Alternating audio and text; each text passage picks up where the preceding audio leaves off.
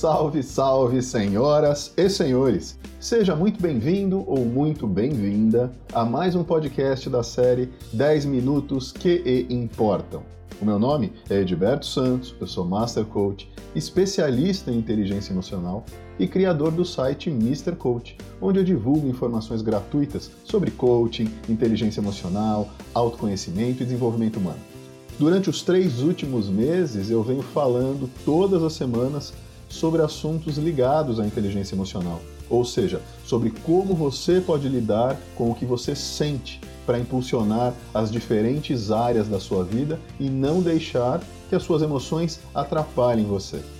Esses áudios são áudios rápidos, com duração de até 10 minutos no máximo, falando sobre o seu trabalho, sobre sua saúde, sobre os seus diferentes relacionamentos, família, filhos, amigos, colegas de trabalho, e como fazer para que as suas emoções ajudem você a melhorar significativamente cada uma dessas áreas. Por isso, se você ainda não ouviu os outros podcasts que eu já gravei, faça isso. Eu tenho certeza que você vai encontrar um monte de informações úteis e que vão lhe ajudar em diferentes áreas da sua vida.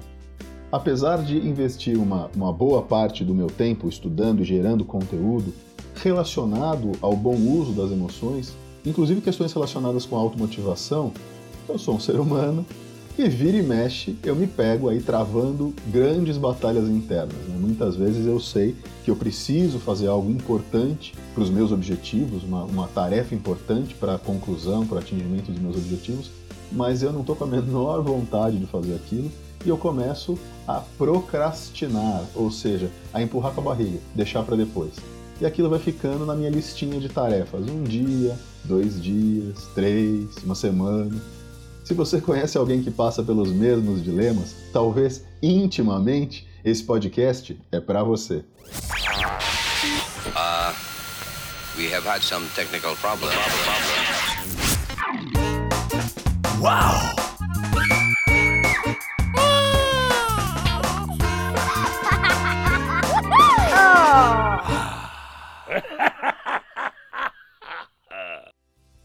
Você já ouviu falar na palavra procrastinação? Você já conhecia esse termo? Pois é, é uma palavra bem estranha, né?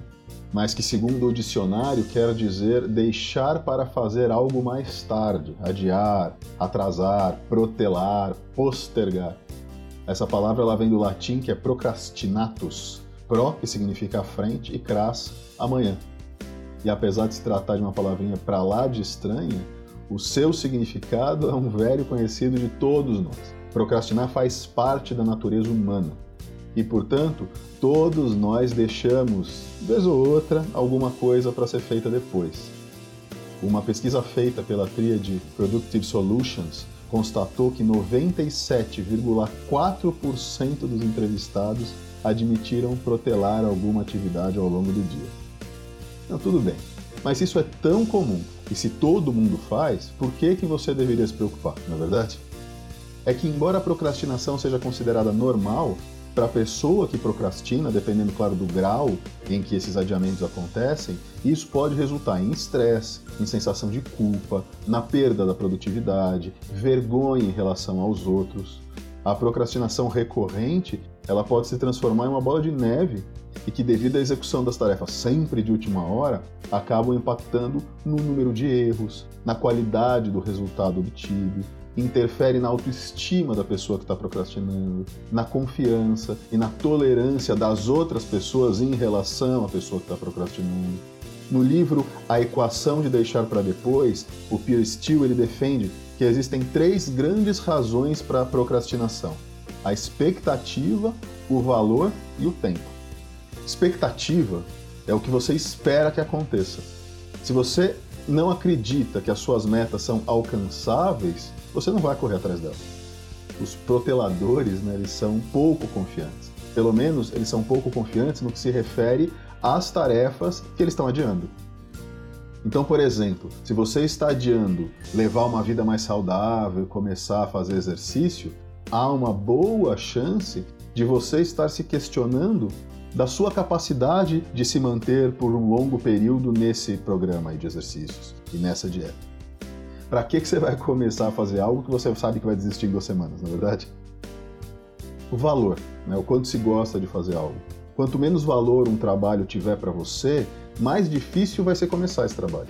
Normalmente, a gente encara o aborrecimento como um sinal de irrelevância, de coisa não importante. Portanto, sempre que a gente tenta fazer algo chato, a nossa mente ela tende a desviar a nossa atenção para outra coisa.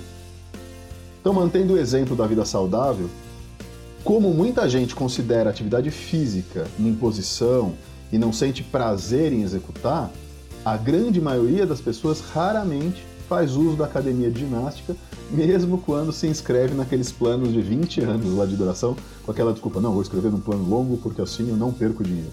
Perde, não faz do mesmo jeito. Tempo. Qual que é o prazo para você receber a recompensa da tarefa? Existem pessoas que costumam dar mais valor a recompensas que podem ser obtidas rapidamente do que a que exige que a gente espere para receber. Quando a gente tem muito tempo para executar uma tarefa qualquer, será muito provável que as pequenas coisinhas que trazem aquela recompensa rápida ganhem a disputa da nossa atenção até que o prazo daquela tarefa principal se esgote. Normalmente, pessoas impulsivas, com pouco autocontrole e que agem muito sem pensar, elas costumam estar envolvidas nesse tipo de adiamento. Né? Mais uma vez, pensando em saúde, você precisará de semanas, talvez de meses, até que os resultados da sua malhação, aí, da sua dieta, comecem a aparecer de maneira consistente no seu corpo. O prazer de comer um mousse de chocolate agora, ele é muito mais palpável do que a satisfação de entrar em uma calça 42 daqui a seis meses. Tá bom, mas como é que eu resolvo então o problema? É imprescindível que você tenha em mente que a procrastinação é uma tendência, ela não é algo inevitável. Você não está fadado ou fadada a procrastinar pelo resto da sua vida. Para a gente se livrar desses adiamentos, a gente precisa entender qual é o motivo que nos leva a protelar algo, para em seguida buscar uma estratégia que anule esse impacto. Né? Afinal, se eu sei o que me faz adiar as coisas, eu posso criar estratégias para eliminar essas interferências e voltar para o trilho, não é verdade? Umas dicas. Para melhorar a expectativa em relação a alguma das suas tarefas, você pode definir e planejar os seus objetivos de maneira detalhada, para aumentar sua confiança na conquista de cada um deles. E aí, consequentemente, aumentar sua expectativa de êxito, de ser bem-sucedido naquela, ou bem-sucedida naquela tarefa. Se você perceber que a sua procrastinação está mais relacionada com a dificuldade de lidar com tarefas de pouco valor, com tarefas chatas, você pode aumentar o valor de uma tarefa colocando seu foco nos ganhos que você vai ter quando você executar essa tarefa. Ou você pode dividir a tarefa em pequenas partes para que ela se torne menos chata, menos enfadonha. Quando os adiamentos estiverem relacionados a recompensas disputando a sua atenção, crie rotinas. Organize as suas tarefas em rotinas que aconteçam regularmente, na mesma hora, no mesmo lugar. A previsibilidade é sua amiga. Portanto, abra sua agenda e marque as tarefas que você precisa fazer de maneira rotineira, diariamente, semanalmente, por aí vai. Entender o que deve ser mudado já é o primeiro passo da mudança. Depois é só assumir a responsabilidade e entrar em ação, tá bom?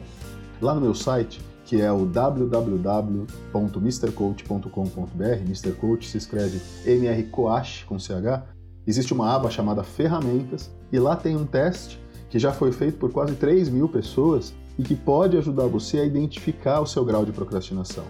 E o mais bacana nesse teste é que, pelas suas respostas, ele é capaz de identificar quais são os principais motivos que levam você a adiar suas tarefas e ele oferece um relatório com dicas específicas para o seu perfil de procrastinador ou de procrastinadora.